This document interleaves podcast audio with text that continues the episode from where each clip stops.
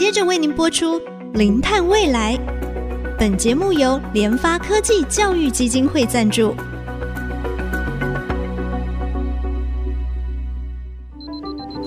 前瞻能源新方向，以科学与科技迈向近零碳排，智慧永续，与您一同开创零碳未来。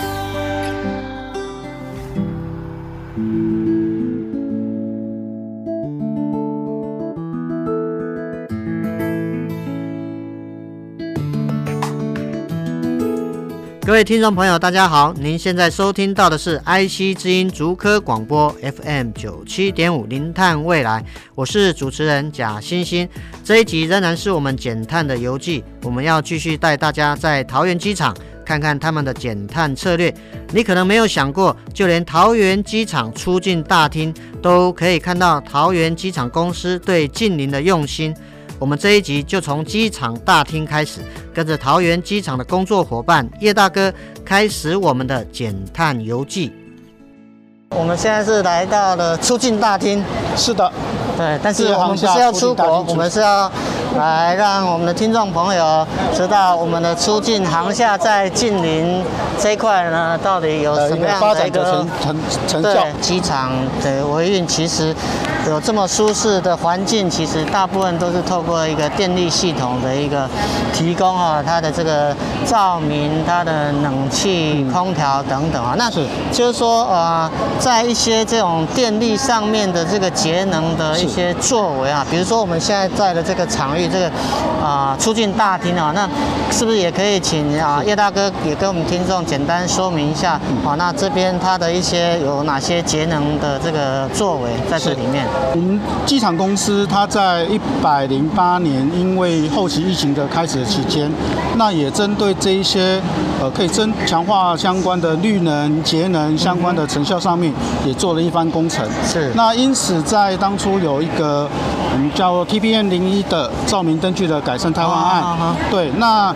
在这个跟跟整个工程案里面，总计汰换了两万多六千多盏的一个 LED 灯具。那在一个节能成效部分，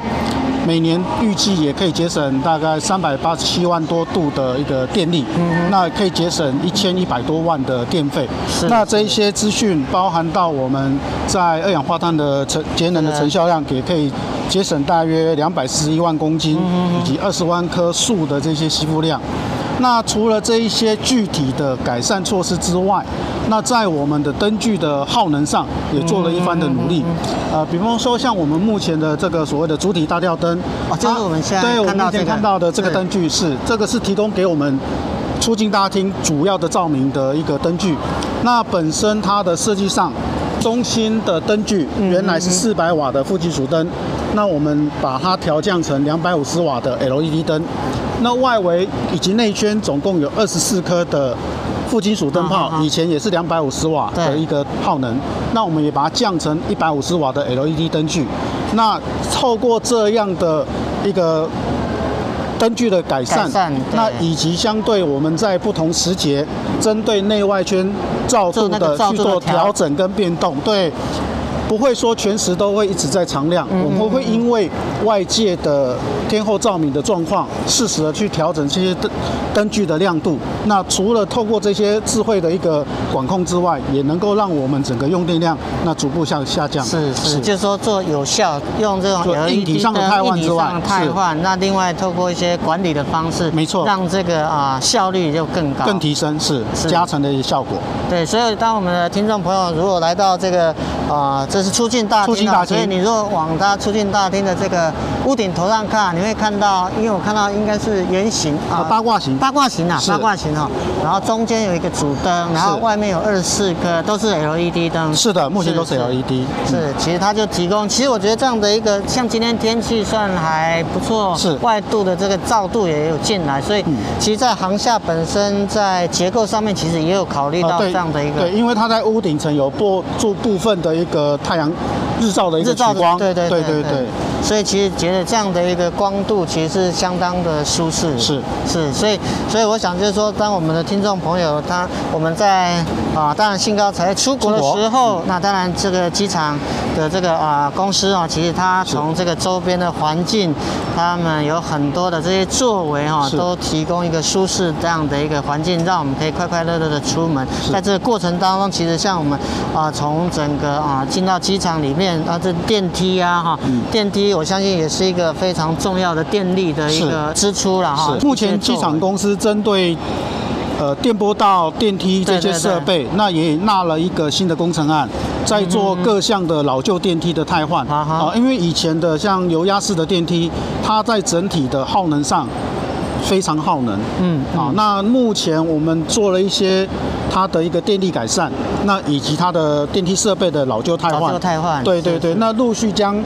北侧已已经完成相关主体一到四楼的电波道的改善，那目前正在执行南侧的部分。哦，对，刚才陆续去做在美食区出来那。是的，是的，目前有一些区域正在做一个施工汰换。是。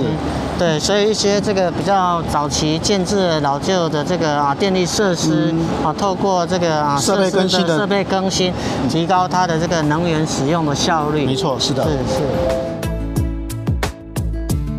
了解完机场设备更新的节能效益之后，桃园国际机场公司范孝伦总经理也跟我们补充，省电对桃园国际机场的近邻相当重要。你有想过机场一个月的电费是多少吗？我们让范总经理为我们揭晓。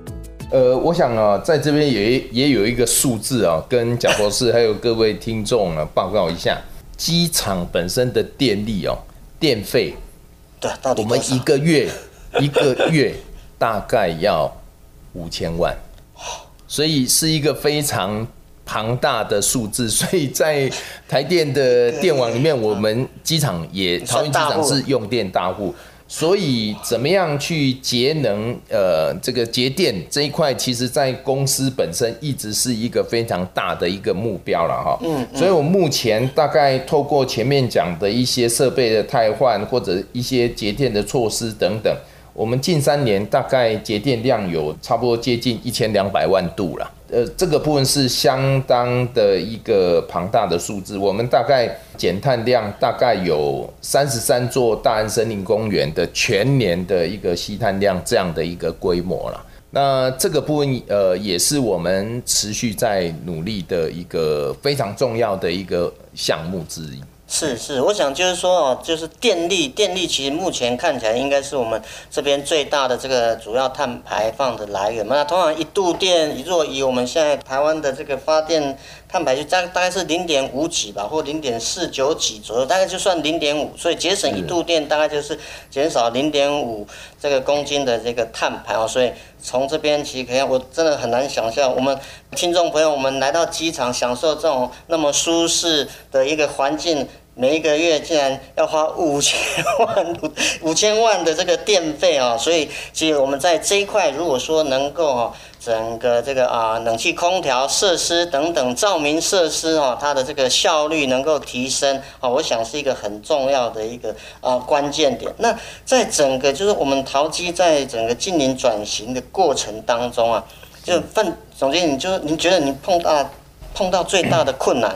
是什么？那你们怎么样去突破的？这必须要呃，机场大联盟里面所有伙伴的一个力量来推动了哈。今年的运量，我们初步的估算的话，大概是可以回到三千五百万人次。这个大概就已经相较于二零一九年的最高峰四八六九万这样的一个规模，我们大概回复了超过七成。对对。当然了，我们也看到，呃，过去三年疫情的影响，这是一个很大的一个 U 型的一个反转哦。其实对整个机场的一个净零这这个议题上面，呃，我们其实也面对到一些比较严肃甚至是矛盾的一个情境，因为我们会希望我们的旅客量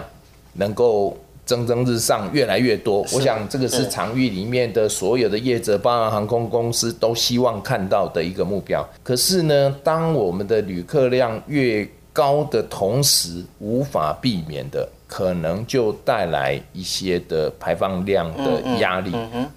这个对我们而言是两个需要去平衡的，但是。这个部分就会变成是说，除了我们大联盟里面各伙伴必须要在自己的岗位上面去努力以外，我们呃大家必须要还是要一起合作，来对这件事情来做一个整合性的一个努力，我想才有办法去降低这样子的一个净零排放这样的压力啦。节能绝对是一个重要的一个课题啦，一个方向。是。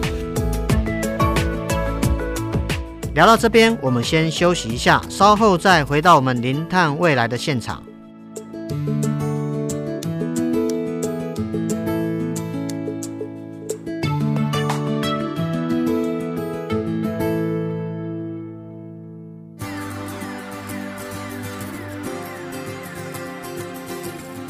欢迎回到零碳未来的现场，继续我们在桃园国际机场的减碳游记。接下来，我们要向桃园国际机场公司的范孝伦总经理请教：桃园机场公司面对二零五零近零的目标，是不是有安排短期、中期和长期的策略跟做法呢？基本上来讲，呃，我们在短期当然是先从能够呃节约能源这个部分。再来就是绿能，呃，可以提高绿能的供电，因为对整个刚刚报告过，对整个场域里面，其实电力是一个非常非常大的一个呃项目，对我们而言呢，哈。等于也是对我们来讲，在减碳的一个最主要的一个标的了哈。当然还有其他，但这个标的占比非常大。嗯，所以我们会把主要的力量，其实有蛮大的力量会放在这一块。大概我们会有几个这样的阶段。然后另外就是说，我们这件事情呢，也涉及到要跟我们的伙伴们一起来努力。来降低这样子的一个能源的使用，因为我们在整个机场发展的同时，我们会就前面也提到，就是说我们面临到的一个就是能源的使用量其实会增加，嗯哼，但是对我们来讲，这是一个矛盾的课题啦。不过，所以我们刚刚说，第一个我们先透过节能，那第二个的话，我们就要想办法，是不是可以开辟绿能。甚至是我们也在思考的现在的储能的这些的做法，可以让我们整个能源的一个使用会提高它的一个效率的。我想这个是我们希望要呃逐步去推动的一个目标。那甚至是说，除了这个绿能以外，因为在航空业还有一些特殊的需求，因为飞机一定要燃油。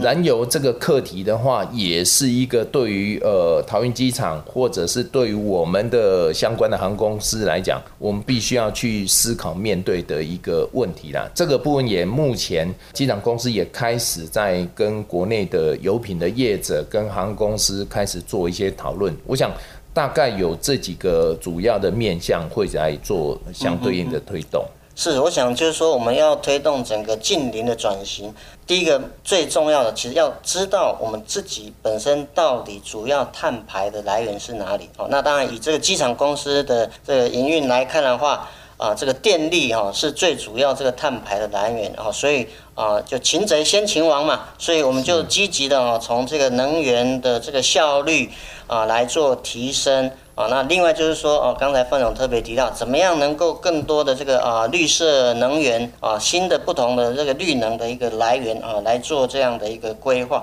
也比较好奇啊。范总也特别提到，因为我们其实整个机场有个 ACI 的这个联盟嘛，那你们注意到，就是说是不是有一些机场它本身的绿色转型，或是有哪些国家，就是范总您觉得是做的是最好的，是不是也可以作为我们的一个参考？这一点的话，我想呃，就以刚刚所提到。的永续燃油啊，它的英文是简称叫做 SAF 哈，SAF。永续航空燃油的部分呢，那这个是在目前已经在走的方向，它不是还在发展，它是已经进行式当中哦。那贾博士前面也提到，欧盟对于整个碳排的部分，他们其实目前看起来在全世界是走得最快。所以欧盟其实将来会变成是透过一些强制的手段来要求必须呃每一班飞机如果要飞进欧盟的区域，它就开始必须要去加这些的燃油，不然有的就要可能就面临到碳税的问题。所以这个是呃各种可以讲对航空业者来说会有很大的一个经营的压力了哈。呃，当然这也是因为机票这个居高不下的原因之一了哈。那我想。这个部分的话，在目前永续燃油就变成每一个国家的机场，可能就要看它本身的条件能不能发展得出来。像我们邻近的新加坡樟宜机场，他们因为呃炼油业。搭配的关系哦，所以其实他们现在已经有设立这个永续航空燃油这样的一个供应设施，在目前坦白讲，亚洲它是目前是唯一了哈。所以各位可能也许看到我们有一些的华航、长荣啦，它有加一些永续燃油的这样子的一个新闻，可能有蛮多比例会是在新加坡加的了哈。所以这个也是我们目前台湾机场也在找相关的业者，包含中油、台塑啊、等等，我们也要请大家一起来检讨跟评估，是不是我们呃也要设置这样子的一个设施啊、以应应未来的一个发展的一个需要。是是，因为确实我也好像也有看到，就是航空有些这个航空公司啊，像这大波音啊或什么，其实他们已经开始有一些飞机是使用这种永续的这个燃油。那当然，刚才啊范总特别提到，目前亚洲来讲的话，就是新加坡樟宜机场这边啊，他们已经有提供这样的一个永续呃燃油 SAF 嘛哈，它的这样的一个供应。那当然，最对为我们亚洲也是重要的一个。啊，机场来讲的话，淘机哈，其实未来也在这一块啊，应该是要跟我们相关的啊，比如说炼油业的中油啊、台塑啊等等啊，还当然航空公司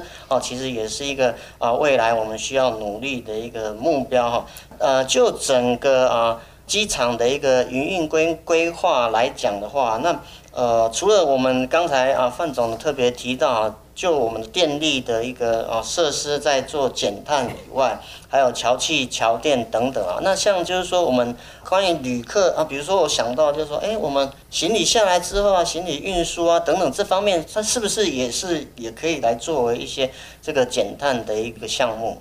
这样讲啊，就是说我们在整个场域里面的一个作业，我们呃就是旅客不管是。出境或者是入境，在每一个呃作业面涉及到的一个单位，大家互相配合的都很多，所以我们现在就是说，也请我们也透过所谓的机场大联盟这样的平台啊，也在各单位在盘点自己的一个作业、